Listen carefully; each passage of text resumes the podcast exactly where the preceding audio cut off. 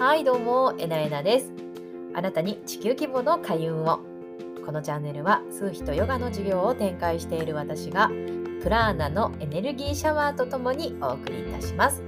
さあ今週も地球規模宇宙規模で開運覚醒していきましょう、えー、今週のテーマは開運ヨガ数比学12月生まれの人の人生の課題と手放し方ということではい、皆さんおはようございます。えー、今週もね、あの、また1週間が、あの、始まりますね。はい。えっ、ー、と、ちょっと久しぶりに私の声がちょっと明るいかなっていう風に、あの、ずっとね、聞いてくださってる方は、あの、思っていただけるかなと。いや、そんなわからんっていうのはすいません。あの、まあ、ちょっとね、明るいんですよ。なんでかっていうとですね、あの、聞いてくださってる方に本当にお礼を言わないといけないんですけれども、なんかね、すごい最近流れが来てましてね。えっとね、11月とかね、12月とかね、結構混沌としてたんですよ、まだ。でも、11月の末ぐらいから、クライアントさんをきっかけにね、あのー、すごく11月末、そしてもう12月、でも1月になってガラッと変わってきて、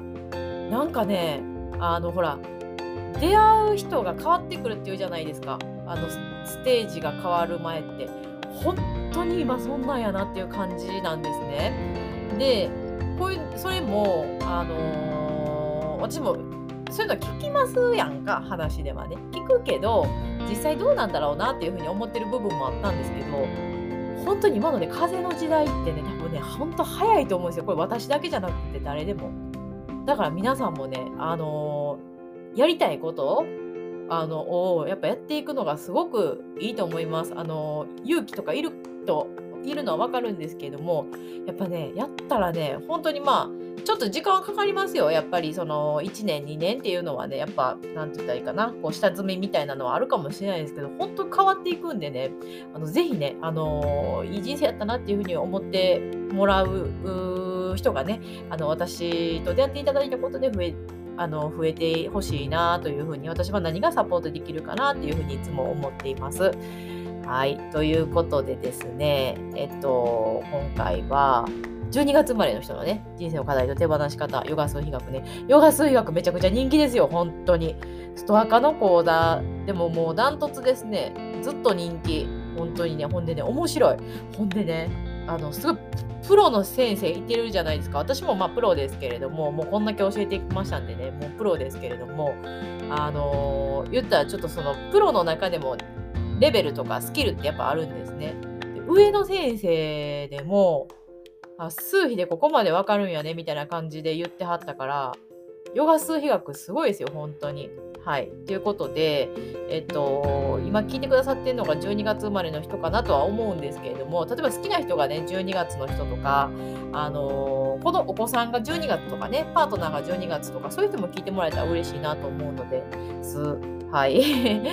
で、えっと、12月はですね、え、っと、1と2を足して3になっていくんですね、レッスンナンバーが。レッスンナンバーっていうのが、ヨガ数比学で、何月生まれ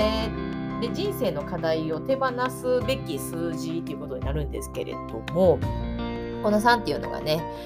えー、12月だけは、えっ、ー、と、ヨガ数比は1から11まで使っていきますので、12月だけは3になるんですね。だから3と同じではあるんですけども、クライアントさんを通して、あのー、感じてきたあそして私は今まで出会ってきた人の中で感じてきたのは12月生まれとね3月生まれってちょっと違うんですよ。で、12月生まれの方っていうのはね、一見大人なんですよ。パッと見。やけどね、中身めちゃめちゃ子供ですね。本当に無邪気。っていうのがあります。で、そもそもヨガ水学のね、3っていうのは、あの、一言で言うとポジティブマインドなんですね。で、えー、特徴として、こう、みんなと仲良くしたいと。ワイワイしたい。大あの短所は好きなんですね。めちゃこめちゃくちゃ子供なんです。3歳か5歳ぐらいとか小学校3年生みたいな感じ。そんな感じなんですよ。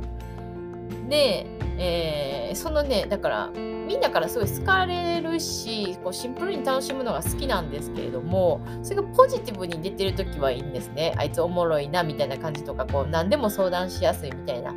でなんだかんだ言って本人なんかちょっとと影あるね、な感じもするんですけど、12月の人ってね。でも根は明るい。ほんまに。それがいいとこなんです。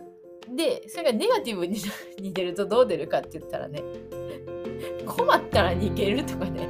あのいい風に言うたら柔軟性があるって感じなんですけども。あのね最後ねこうこうとんでもないどんでん返しが来るっていうのがねなんか12月の人のレッスンナンバー3やなって感じですね。でだから案外あのこと3月生まれはね断れないっていうのがあるんですよ。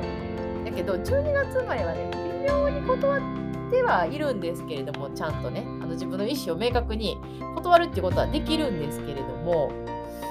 うーんとね断ってないねんけどうんって言ってんねんけど